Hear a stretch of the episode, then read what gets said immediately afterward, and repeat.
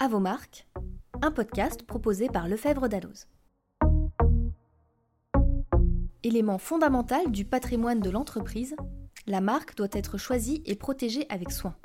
À partir d'exemples et d'anecdotes tirées de leur quotidien, des professionnels nous expliquent le droit des marques et secouent les idées reçues.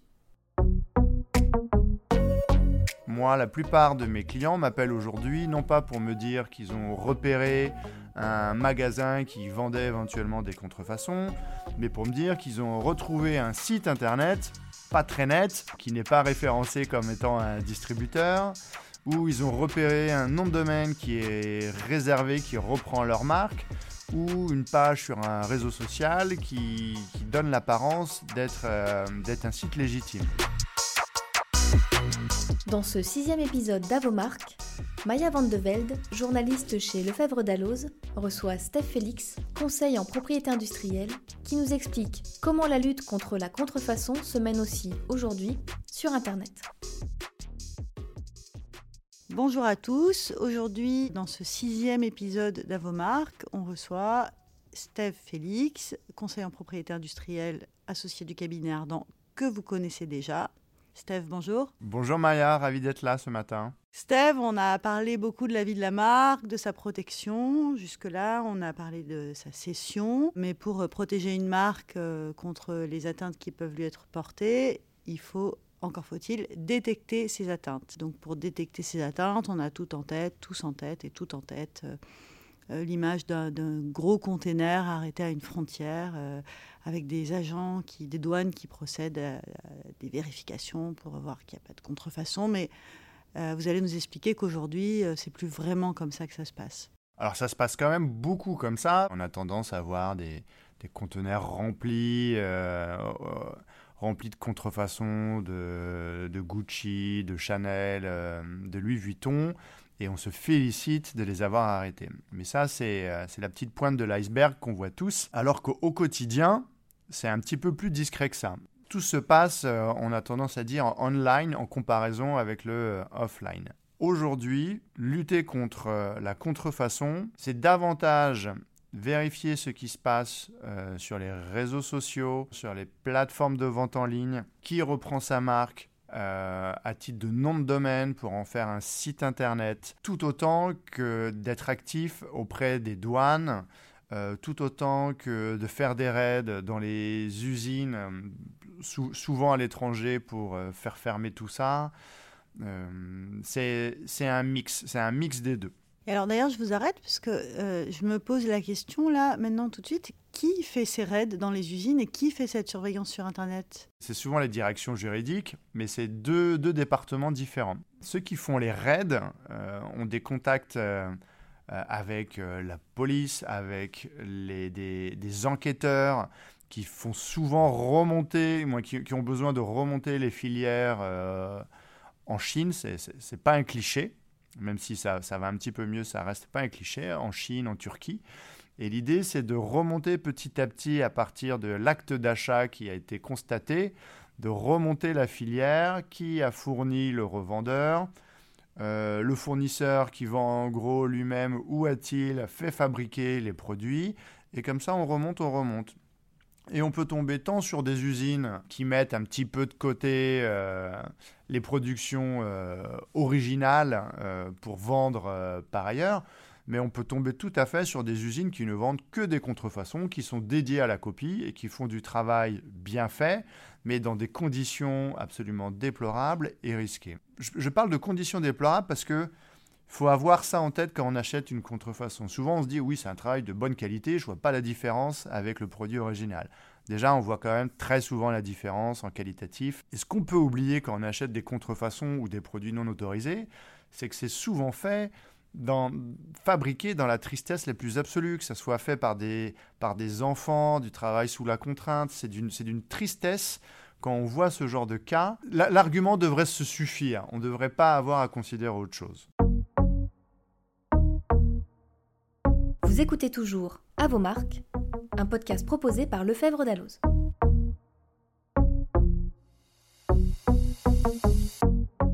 La surveillance de ce qui se passe sur le web, c'est euh, à qui elle revient? C'est une mission de, surveillance qui revient soit une direction juridique qui a un département dédié, soit un, avocat ou CPI dont, dont c'est le métier, dont c'est l'expertise.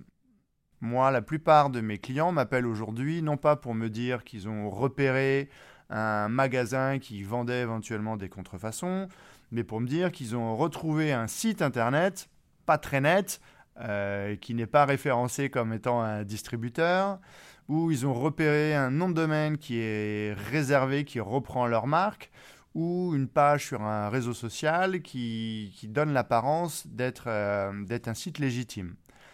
Et c'est tout ça qui parasite le business, puisque au-delà de constituer une perte des ventes éventuelle, il peut avoir des conséquences en termes, en termes d'image. Il n'est pas rare d'avoir des, des sites qui se créent, qui donnent l'apparence d'un site parfaitement officiel avec des photos, des produits qui semblent originaux, et en fait, il n'y a rien derrière. C'est-à-dire que on passe la commande, on choisit ses articles. Au moment de payer, on est redirigé vers un site de paiement en ligne euh, qui ne semble pas vraiment sécurisé. On paye puisque c'est bien fait, on ne se rend pas compte. Et fin de l'histoire, on reçoit absolument jamais les, jamais les produits commandés. Et on se rend compte en fouillant que finalement le site c'est que c'est que du fake, il n'y a rien derrière.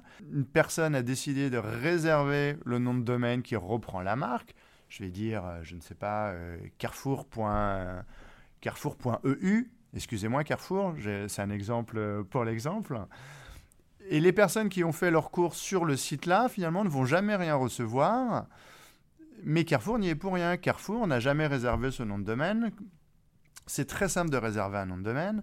La plupart du temps, c'est un acteur basé à l'étranger, très loin, qui a réservé ce nom de domaine-là pour jouer sur la confusion et obtenir du passage sur son site pour générer du trafic et générer du business. Et donc il encaisse, il encaisse, il encaisse. Quoi faire? La plupart du temps, les, consommateurs, appellent le titulaire originel de la marque en lui disant Mais j'ai passé une commande, je, ne vois rien venir. Effectivement, c'est normal, c'est pas nous. Ah Préjudice d'image directement pour la marque. Hein préjudice d'image, en plus de la perte de chiffre d'affaires, puisque tout ce qui a été commandé sur le site frauduleux ne revient pas au titulaire de la marque. Donc ça, c'est un cas classique de fraude euh, qui, est assez dur à, qui est assez dur à identifier.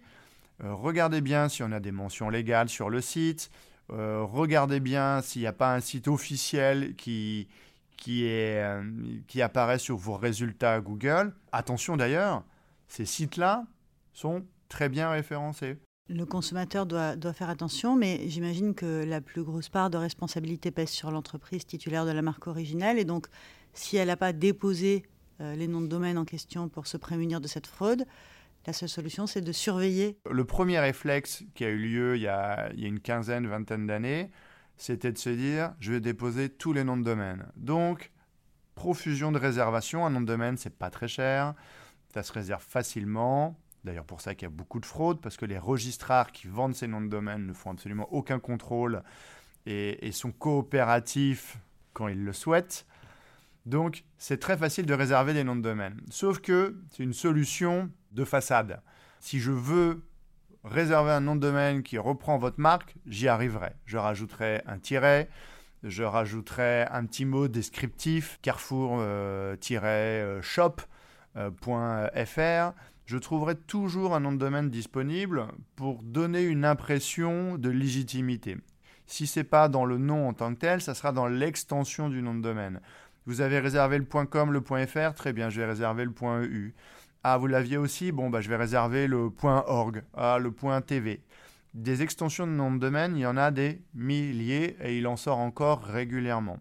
Donc, la stratégie qui consiste à dire je vais tout réserver, ça ne peut pas être une fin en soi. La recommandation, c'est de réserver les extensions principales et les variations de sa marque qui seront le plus à même de générer un risque d'erreur pour le consommateur. Mais ça ne peut pas être une fin en soi. On est obligé d'avoir une surveillance des noms de domaine. C'est-à-dire, on scanne toutes les réservations des noms de domaine qui sont réalisées et on regarde si notre marque est reprise. Si notre marque est reprise sur un point net, un point org, un point info, et qu'on n'est pas à l'origine de cette réservation, c'est qu'il y a un loup. Et dans ce cas-là, on fait quoi? Dans ce cas-là, on regarde si un site actif est attaché à ce nom de domaine. S'il y a un site actif, effectivement, là, on est clairement dans une présence, en présence d'un site frauduleux. Il faut qu'on envisage des options. Mais même si le site n'est pas actif, on peut avoir un nom de domaine sur lequel est paramétrée une adresse email. Comme vous le savez, nos petites adresses email, euh, qui reprennent le nom de l'entreprise, le nom de sa marque, sont toutes fondées sur un nom de domaine préalable enregistré. Donc, ça doit également attirer l'attention. Si j'ai un nom de domaine qui est réservé, qui ne débouche pas sur un site, mais sur lequel on constate qu'un paramétrage d'adresse email est rattaché, Attention, ça veut dire que la personne qui a réservé ce nom de domaine frauduleux s'en sert pour renvoyer des mails et essayer de frauder d'une manière ou d'une autre. Le cas le plus commun, c'est euh, l'arnaque au président. C'est-à-dire, je réserve euh, euh, un nom de domaine, lefefdalose.com par exemple, qui est éventuellement disponible, et je paramètre une adresse email dessus que je vais appeler soit direction, soit je vais regarder sur LinkedIn.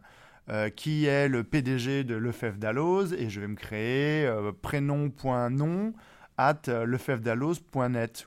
Et je vais me servir de cette petite adresse email pour soit envoyer des mails à mes collaborateurs pour leur demander des fichiers, des documents, des fichiers clients, ou à mon département comptable en disant que j'ai un deal d'ici 18 heures à régler et que j'aurais bien besoin d'un virement de 50 000 euros dès que possible, dès que possible, en mettant un petit peu de pression pour euh, le département comptable, qui pris un peu dans le stress et de panique, fait un virement très rapide d'une somme importante.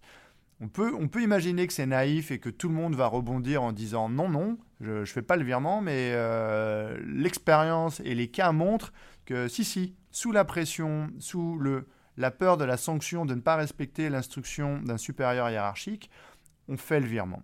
Donc, perte sèche de 50 000 euros. Et pour retrouver qui est à l'origine de cette fraude, c'est extrêmement compliqué. À nouveau, il y a beaucoup d'éléments d'extranéité qui entrent en cause. Celui qui a réservé le nom de domaine est, basé, admettons, en Inde. Il utilise un registraire qui a vendu le nom de domaine basé aux États-Unis. Et le paramétrage, si un site internet, peut être quelque chose euh, en Amérique du Sud, un hébergeur en Amérique du Sud. Du coup, il va falloir contacter à chaque fois tous ces intervenants pour obtenir des infos sur qui est à l'origine. Et in fine, in fine, même si on remonte la chaîne, on se rend compte que toutes les informations qui étaient rendues publiques eh ben, sont fausses. Donc il n'y a, que au niveau bancaire où on peut essayer de retrouver finalement qui a reçu l'argent. Mais pour faire... Euh, pour, lever un petit peu le, secret bancaire et qu'une banque nous dise qui est à l'origine du compte, c'est une bataille. C'est une bataille qui coûte très cher, qui demande un, investissement très important. Et, ce qui fait que ce n'est pas évident d'aller jusqu'au bout, euh, jusqu'au bout de la démarche. Oui, donc on le comprend bien, euh, l'audit et la surveillance en amont, c'est la bonne solution. Vous me disiez tout à l'heure, euh, en préparant l'émission, qu'il y avait aussi un risque de fuite de données personnelles oui, de, plus en plus, ces problématiques euh, mettent en, jeu les, DPO qui voient la, responsabilité de l'entreprise potentiellement euh, mise en cause. Je vous ai parlé du cas classique de, l'arnaque euh, au président, du phishing, où, où une grosse somme d'argent peut être perdue. Bon, c'est que de l'argent, c'est quand même de l'argent. Mais il y a d'autres cas qui peuvent être possibles, c'est-à-dire que si je souhaite récupérer des, données qui sont gérées par l'entreprise et que en utilisant ces adresses email là, j'obtiens des données qui peuvent être des données sensibles. Je vous parlais de fichiers clients, c'est une chose, il y a une perte commerciale. Mais si j'obtiens des fichiers qui peuvent être de nature euh, médicale, qui peuvent être de nature bancaire. C'est le process de protection des données de l'entreprise qui est victime, elle aussi, qui va être questionné. C'est pour ça que les DPO se saisissent beaucoup de la question. Ce genre de, surveillance peuvent être mises en place euh, en interne, à nouveau, que ce soit par les, euh, directions euh, techniques, informatiques, mais, si je puis me permettre, qui n'ont pas toujours l'expertise juridique pour juger, pour jauger du risque que représente un nom de domaine identifié. Donc c'est pour ça que j'aime bien quand il y a ce partage de, compétences entre le technique et le juridique qui doit, mener les actions in fine. D'accord, donc on, voit bien que la surveillance du nom de domaine, ça dépasse de très très loin euh, le, simple risque de contrefaçon euh, au sens commercial du, enfin oui, le risque commercial lié à la contrefaçon. Une fois qu'on a détecté euh, une fraude ou en tout cas un risque de fraude, qu'est-ce qu'on peut faire? Soit on sort les gros moyens et on trouve ça inacceptable et on mène toutes les actions possibles et inimaginables pour retrouver qui est derrière, mais c'est un petit peu, un petit peu naïf et utopique puisqu'on se rend vite compte que les budgets qui seront en cause et le temps nécessaire pour retrouver qui est, qui est derrière sont, sont très importants. Tristement, c'est la stratégie du harcèlement qui va, qui va souvent être mise en jeu. L'idée, c'est de montrer à celui qui nous a pris pour cible qu'on est sur le coup, qu'on ne le lâche pas, que quand il réserve un nom de domaine, on agit, qu'on l'a identifié, qu'on a remarqué qu'une fraude était en, place et qu'on se défend. Si il se rend compte qu'à chaque fois qu'il réserve un nom de domaine, on a introduit une action contre ce nom de domaine. Il y a des actions très simples, des actions euh, ADR sur les points EU, des actions UDRP sur les points .com, des actions Cirelli sur les points .fr, qui permettent de geler le nom de domaine et d'obtenir soit sa nullité, soit son transfert. Donc, si à chaque fois qu'il réserve un nom de domaine, on l'attaque, il va devoir changer tout son écosystème systématiquement, et au bout d'un moment, il va consacrer plus d'efforts à sa fraude que, que d'en tirer du profit, et il va, espérons-le, changer, changer, de, changer de cible. Mais bien sûr, c'est euh, le combat est inégal. Réserver un nom de domaine, c'est 10, 20, 50 euros.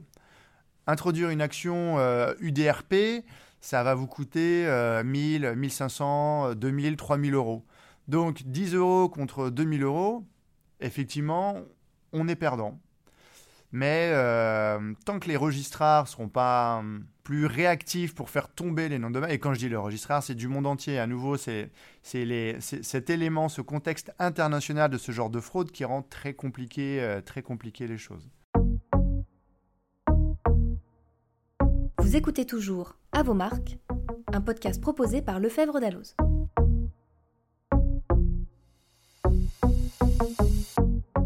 Et est-ce qu'on peut obtenir le déréférencement d'un site euh, C'est la deuxième option. Toujours dans cette stratégie de harcèlement du fraudeur, l'idée c'est de limiter la visibilité de ces sites-là. Premier des moyens, c'est de demander au moteur de recherche de déréférencer le site en question. S'il n'apparaît plus sur les deux, trois euh, premières pages de Google, on ne va pas le retrouver. Donc même si je tape la marque, même si je tape ma marque qui est victime sur le moteur de recherche. Si je ne trouve pas ce site, je n'irai pas. Donc ce qui limite, ce qui ne fait pas disparaître la fraude, mais ce qui limite sa visibilité. Donc c'est toujours une bonne option. Et si on est capable de prouver qu'il y a une réelle atteinte, on peut compter sur euh, une réactivité plutôt satisfaisante des moteurs de recherche. Euh, satisfaisante, ce c'est pas dans la minute quand même. Il hein. faut compter une semaine, dix jours euh, et quelques relances pour obtenir, euh, pour obtenir un déréférencement. Et les hébergeurs? Même chose, même cible.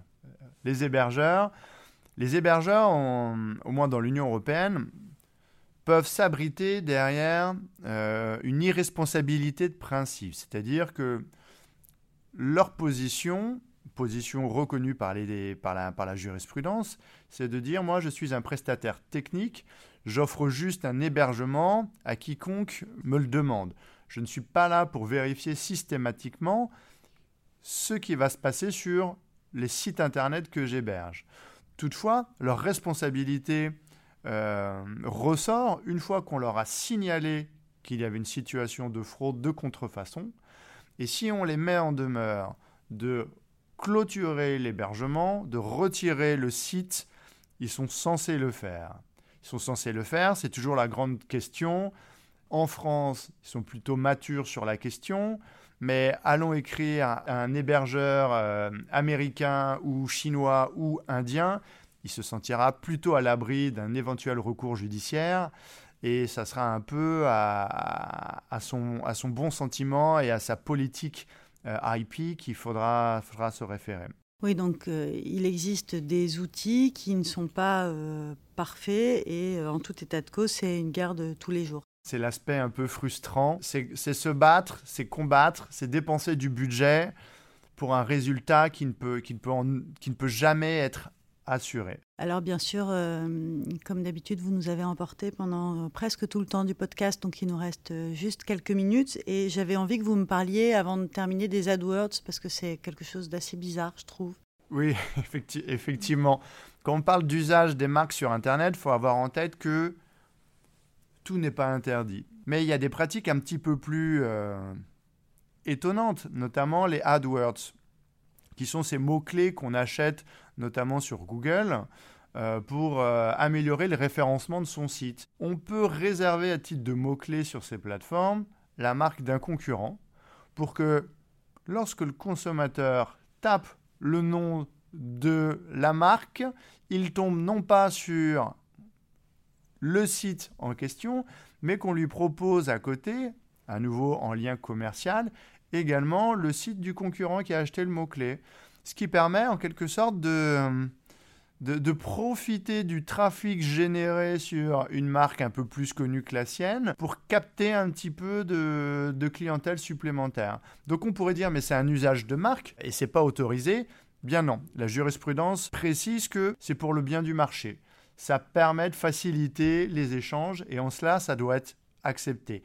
Tant que l'annonce qui sera présente sur le lien commercial ne génère pas un risque de confusion ou d'association avec, avec la marque dont le, nom a été repris. Faites valider vraiment ce process avec votre CPI pour s'assurer que votre démarche, qui est un petit peu pour moi dans une zone grise, ne soit pas, ne soit pas dans l'excès. Oui, notamment au regard du parasitisme peut-être. Oui, exactement. On peut vite tomber dans de la concurrence déloyale et du parasitisme. Ça ne plaît à personne de voir sur Google, lorsqu'on tape le nom de sa marque, qu'on tombe sur des sites de concurrents.